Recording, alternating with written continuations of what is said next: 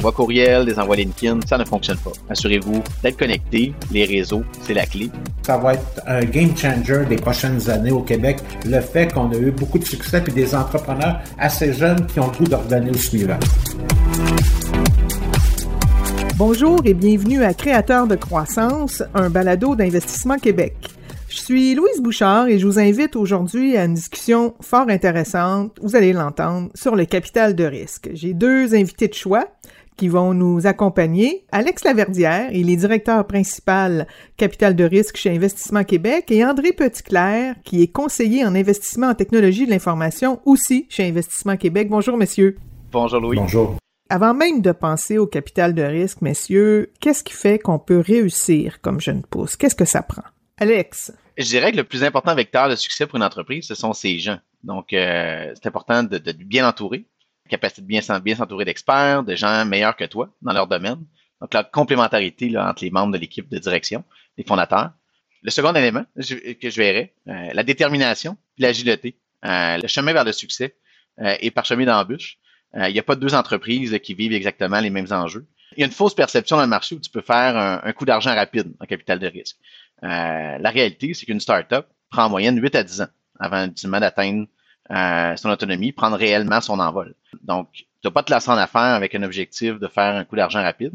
Tu dois avoir un état d'esprit où tu le sais que tu vas devoir travailler fort, être déterminé, passer par euh, ultimement plusieurs échecs au courant de, ton processus et du, processus de, de, de croissance d'entreprise et ultimement euh, être agile pour adapter. Je vous dirais que pour euh, pour l'entrepreneur, c'est clair, clair, clair que c'est l'équipe nous qui, qui, nous préoccupe. On veut voir avec comment il est, il est entouré, les, les euh, le comité aviseur qui peut mettre autour de lui. Ça, c'est très, très, très important.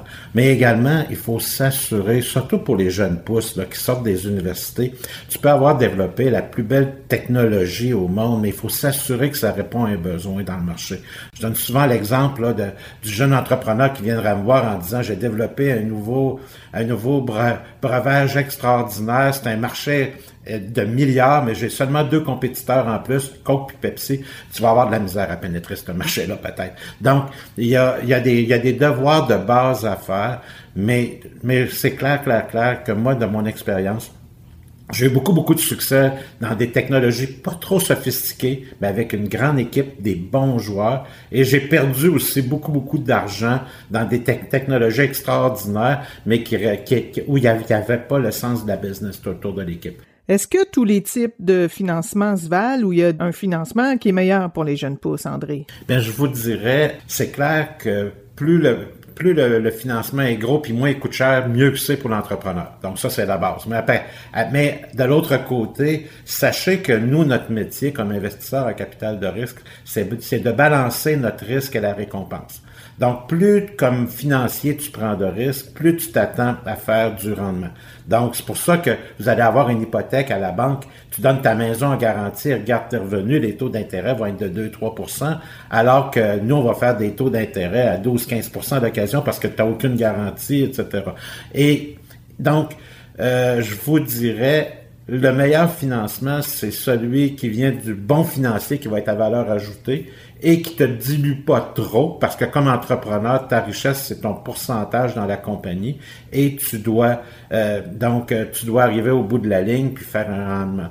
Mais euh, il n'y a pas de mauvais financement, mais il faut vraiment être, être alerte au niveau de au niveau de, des, des outils qui vont être mis à la disposition de l'entrepreneur. Tout à fait. En fait, je dirais la clé, c'est le, choix de ton investisseur. Donc, euh, comme jeune pousse, comme jeune entreprise, euh, tu, vas, tu vas parcourir des, des défis. Euh, ce sera pas un chemin, un ligne directe, une ligne droite. Euh, tu dois avoir les, tu dois t'entourer des gens qui sont capables de, t'accompagner et t'accélérer. Donc, choisir judicieusement les partenaires avec qui tu veux, tu veux t'associer.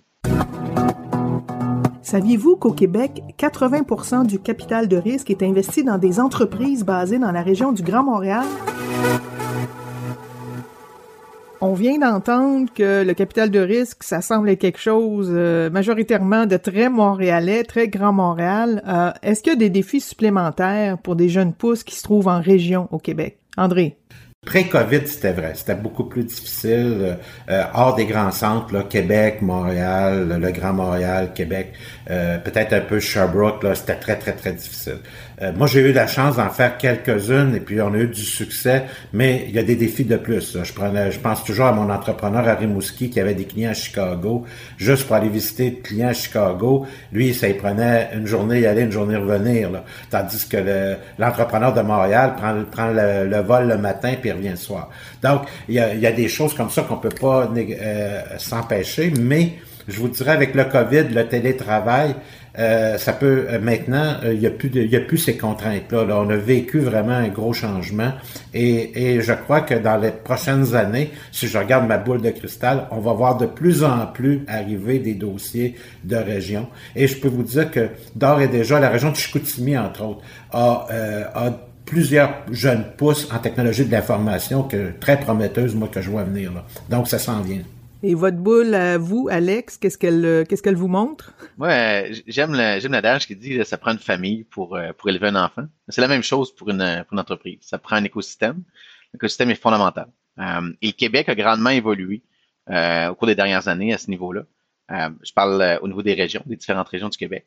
parce que la clé, c'est les réseaux. Et je prends par exemple le mouvement des accélérateurs d'innovation du Québec, qui est une OBNL, qui ultimement connecte l'ensemble des acteurs de l'écosystème, de la chaîne de développement d'entrepreneuriat euh, aux quatre coins du Québec, euh, permet finalement aux entreprises, peu importe où ils sont basés, d'être connectés à un réseau, d'avoir accès à de l'expertise, d'avoir accès à de l'accompagnement et d'avoir accès aux investisseurs. Et comme André l'a bien dit, euh, la, la, la, pandémie est venue un petit peu changer la donne par rapport à la question de la distance des entreprises face à leurs investisseurs. Euh, donc, euh, c'est beaucoup moins un enjeu. Euh, donc, les, les, investisseurs sont de plus en plus actifs peu importe où se trouve l'opportunité. Euh, on le voit, là, les, les, investisseurs américains sont de plus en plus présents au Canada euh, et euh, les, fonds de capitaux de risque sont de plus en plus présents en, région. Malgré, euh, malgré tout ça, il y a quand même le 80 des, du capital qui est investi dans les entreprises basées dans le Grand Montréal aujourd'hui. Euh, mais pour l'instant, c'est une question surtout de masse, de masse critique, donc de, de, de, de la quantité de projets qui, qui sont levés. C'est cohérent avec la statistique est cohérente finalement avec le, le, nombre de projets qui voient le jour. Donc, il y a moins de projets en région, mais il y en a de plus en plus. Il y a une tendance à la hausse et on sera là pour, euh, pour supporter les entreprises, particulièrement euh, pour supporter les entreprises qui sont basées en région, qui veulent se développer. Est-ce qu'il y a aussi d'autres nouvelles tendances, Alex? Si on regarde l'année 2021, euh, c'est une année qui, qui est sans précédent au niveau du capital de risque. c'est une année record, tant au niveau du nombre de transactions réalisées, mais surtout au niveau du capital investi dans les entreprises. On parle de plus de 2,5 milliards qui est investi dans les entreprises au Québec dans les neuf derniers mois. C'est le double de l'activité complète de l'année 2020. Donc, euh, il, y a une, grande tendance au niveau des, ce qu'on appelle les méga transactions, donc les grandes rondes de financement euh, qui, euh, qui, comptent pour 70 de ce, de ce capital-là. le, Québec, se positionne deuxième au Canada là, présentement au niveau, au niveau du capital euh, engagés au niveau des entreprises derrière l'Ontario. Mais on voit au Canada là, présentement une, tendance à la hausse au niveau du capital engagé, euh, que ce soit en Ontario, que ce soit en Colombie-Britannique. Il y a beaucoup de, il y a une effervescence dans le marché actuellement. Il y a beaucoup de capital de disponible et ça se traduit par euh, de l'investissement dans des grandes rondes de financement. Et peut-être juste aussi, euh, vous parliez de grandes, euh, excusez l'expression anglaise, grand trend. Moi qui fais des compagnies un petit peu plus matures, je vous dirais que 8 dossiers sur 10, c'est des compagnies qui veulent faire des acquisitions. Donc, nos compagnies québécoises en croissance ont du cash, vont bien et veulent faire des transactions, veulent acquérir un peu partout sur la planète. Donc, euh, c'est très, très, très positif dans son ensemble. Et est-ce que vous identifiez, André, aussi des, euh, des secteurs vedettes là, au Québec? OK. Sur le plan technologique, je vous dirais que la, la grande vedette par les temps qui courent, comme vous dites, c'est l'intelligence artificielle. On en a dans tous les dossiers. Je sais pas, Alex, toi, quand ce que, ce que, ce que, tu vois les stages, mais moi, là, il y a du, il y a de l'intelligence artificielle dans tout, tout, tout. Euh, il y a beaucoup de dossiers intéressants aussi en FinTech, mais ce qui arrive comme un raz de marée actuellement, c'est la sécurité informatique ce, qui a été vécu dans les dernières années, euh, les affaires de Desjardins, les, les, les vols d'identité, les compagnies qui, qui, se sont fait euh, euh, bloquer par les, les, pirates informatiques ont fait, ont créé une, une demande dans le marché incroyable. Et puis là, là, il y a plein de jeunes pousses et de, compagnies assez qui, qui regardent des, investissements importants là-dedans. Au niveau des secteurs, un secteur qu'on n'a pas parlé, c'est tout ce qui est technologie propre. Euh, quand on pense à, tout ce qui est la vague de l'électrification des transports, qui est venu vraiment bouleverser l'industrie automobile. Donc, c'est un, un, un, changement, un bouleversement sans précédent. Euh, puis je dirais tout ce qui est euh, lié à euh, l'agriculture. Donc, on parle d'agriculture verticale, production en serre, même l'aquaculture. Il y a vraiment une, une, tendance à la hausse là, dans ces, euh, ces secteurs-là. C'est quelque chose qui nous, porte, qui nous tient particulièrement à cœur au niveau de l'autonomie alimentaire, donc de supporter des projets qui, ultimement, nous permettront là, de, de, produire localement et vert. Euh, donc, c'est un élément qui prend de plus en plus d'importance dans nos activités. Et messieurs, vous êtes de très bons investisseurs, je n'en doute point, mais au-delà justement du, du capital, qu'est-ce qu'un bon investisseur apporte à l'entreprise? Je vous dirais, pour l'entrepreneur, c'est clé de faire une recherche, de faire un deal sur son investisseur, parce qu'on a, à la fin, on vend toute la même affaire. Si chacun de nous, on sort un 20 pièces, ça ressemble tout le 20 pièces. Mais je peux vous dire que des 20 pièces, s'ils viennent de tel VC par rapport à tel autre capitaux risqueurs, euh, il y en a un qui vaut beaucoup plus cher. Donc, euh, c'est ça que les gens doivent faire attention, à mon avis. Qu'est-ce que tu en penses, Alex? Es-tu d'accord? C'est tout à fait vrai. Le, due diligence, c'est dans les deux côtés. Donc, euh, mon conseil aux entrepreneurs, c'est assurez-vous de bien comprendre les objectifs des investisseurs, comprendre leur dynamique, qu'est-ce qu'ils veulent atteindre. ils ont une réalité qui est différente de la réalité d'entreprise, ils ont un horizon d'investissement une capacité de supporter l'entreprise. On parle d'un fonds d'investissement qui a une certaine taille, une certaine durée. Euh, donc, ultimement, c'est important de bien comprendre cette dynamique-là pour faire le bon choix. Euh, et évidemment, comme disait André, la, capacité d'accompagnement, l'accélération qu'un partenaire va te donner. Donc, c'est important de bien choisir, que ce soit un, fonds d'investissement, soit un, investisseur stratégique qui va t'ouvrir des portes au niveau commercial, t'aider au développement de ta technologie. Bien choisir ton investisseur, t'assurer que vous avez des objectifs communs euh, et, bien sûr de mettre en place les conditions gagnantes pour, euh, pour, arriver, euh, pour arriver à avoir un, succès, un succès d'entreprise.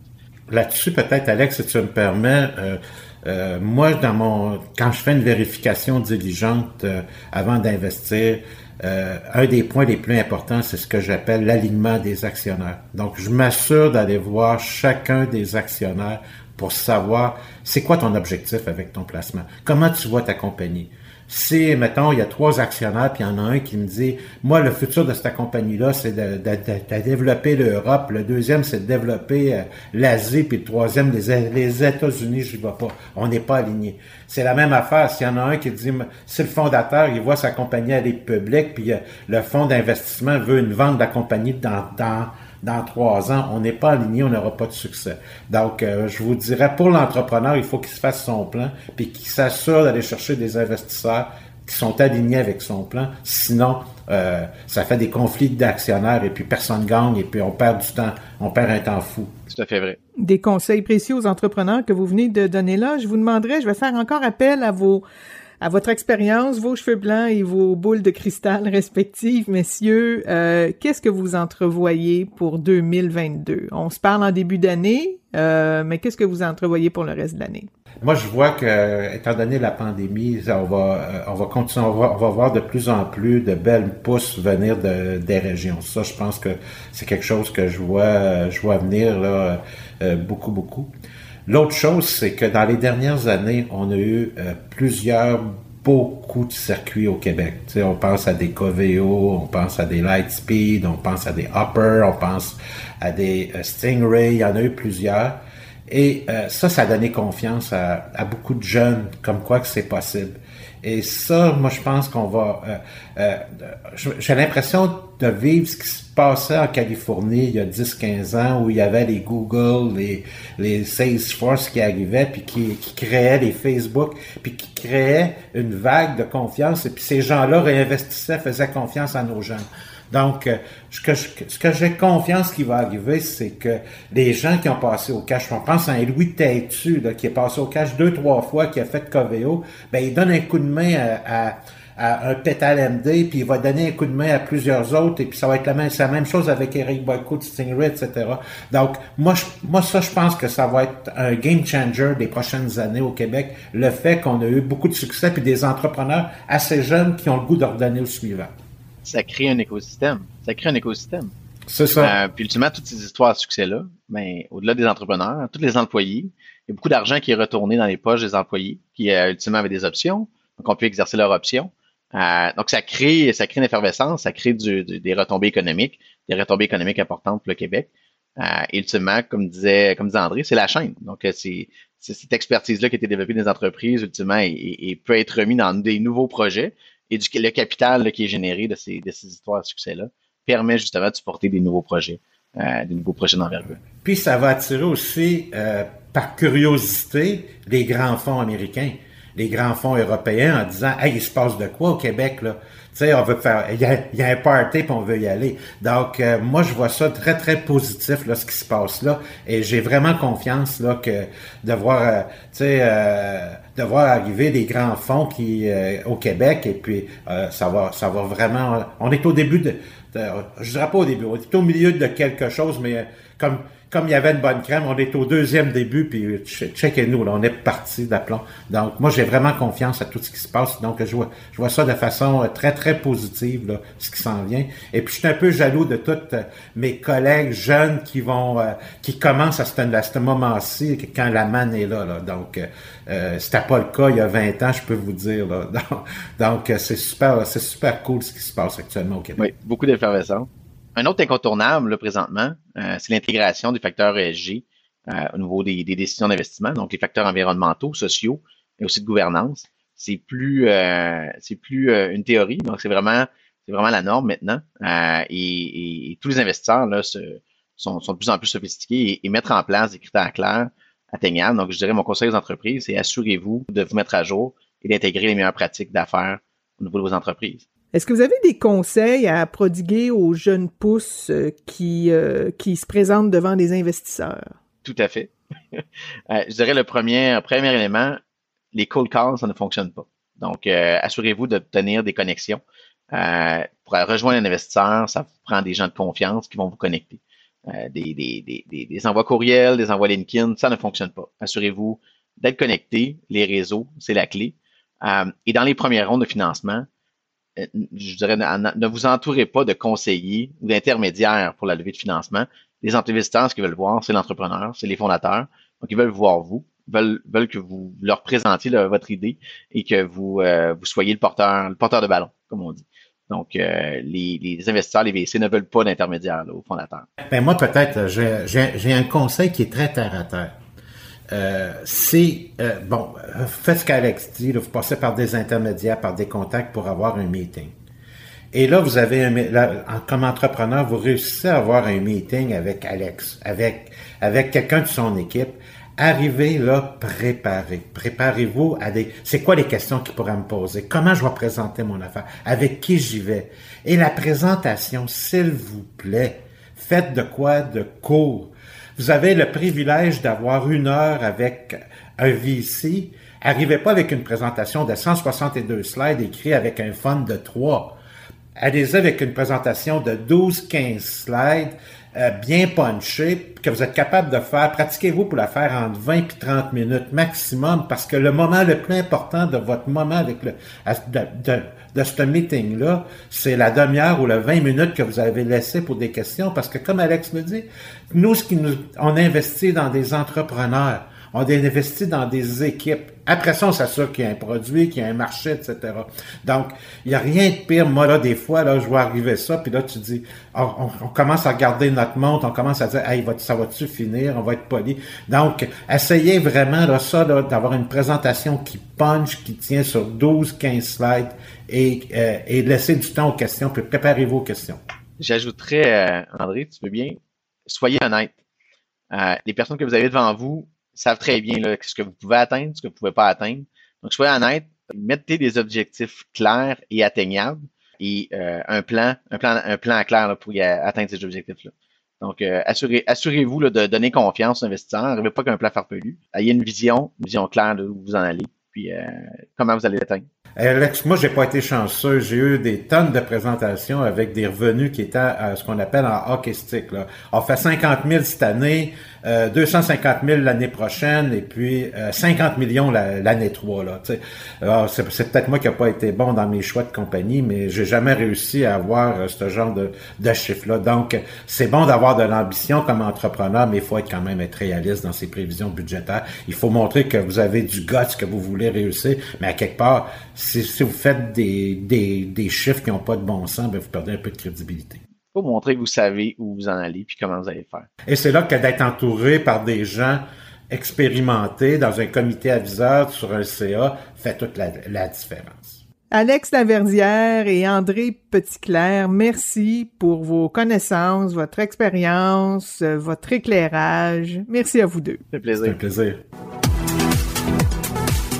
Et voilà, c'est déjà terminé. On vous remercie de votre écoute et on espère que vous avez apprécié le balado Créateur de croissance, conçu et réalisé par Investissement Québec.